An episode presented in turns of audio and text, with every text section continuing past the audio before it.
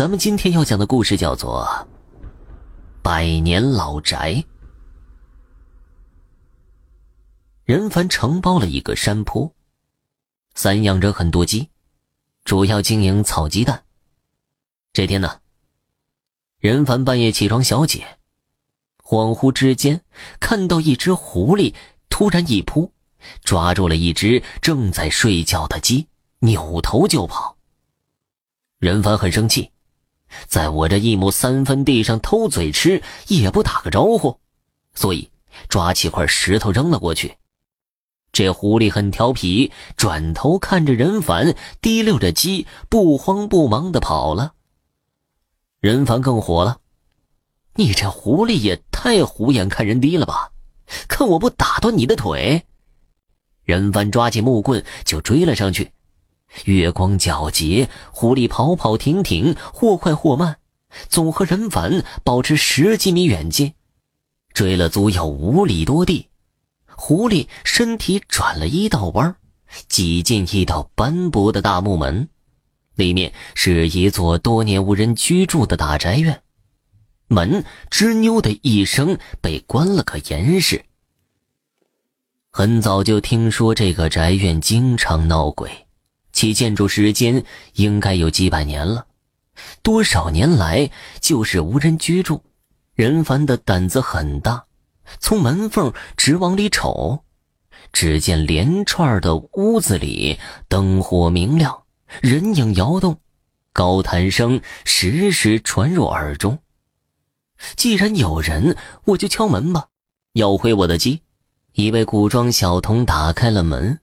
任凡说明来意，小童将任凡领进了屋，见到一位白须老人，老人说了：“既然他说狐狸跑进了咱家，咱就得负责任，快给小哥赔些银子，再请去吃点便饭。”小童领着任凡穿过长长的走廊，路过很多间屋子，每间屋子都坐着人。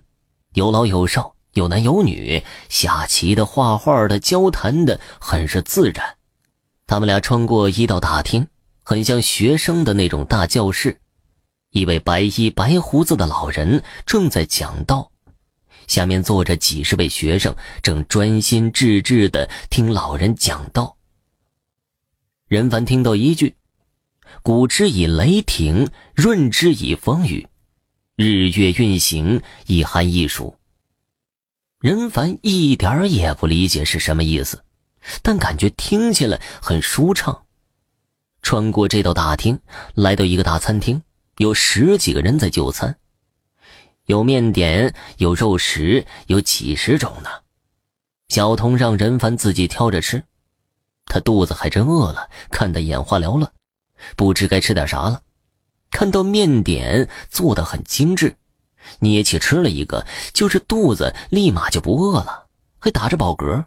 童子送给任凡一颗银元宝，又拿起方盒子，让任凡自己挑选些吃的，拿回去慢慢吃。任凡将盒子装得满当当的，跟随童子返回原处，见到了最初的那位老者。老者说了。时间到了，送小哥哥回家吧。以后务必看好门，不要再偷懒打瞌睡，让不安分的东西出去添乱。童子应了一声，将任凡送出了宅院。告别的时候，任凡问童子：“你叫什么名字啊？”那老者好严厉啊。我叫周洛，学了五百年的道。就是入不了门，师傅很生气，罚我守大门。任凡很惊讶，五百年还是个童子，那白胡老者该多大年纪啊？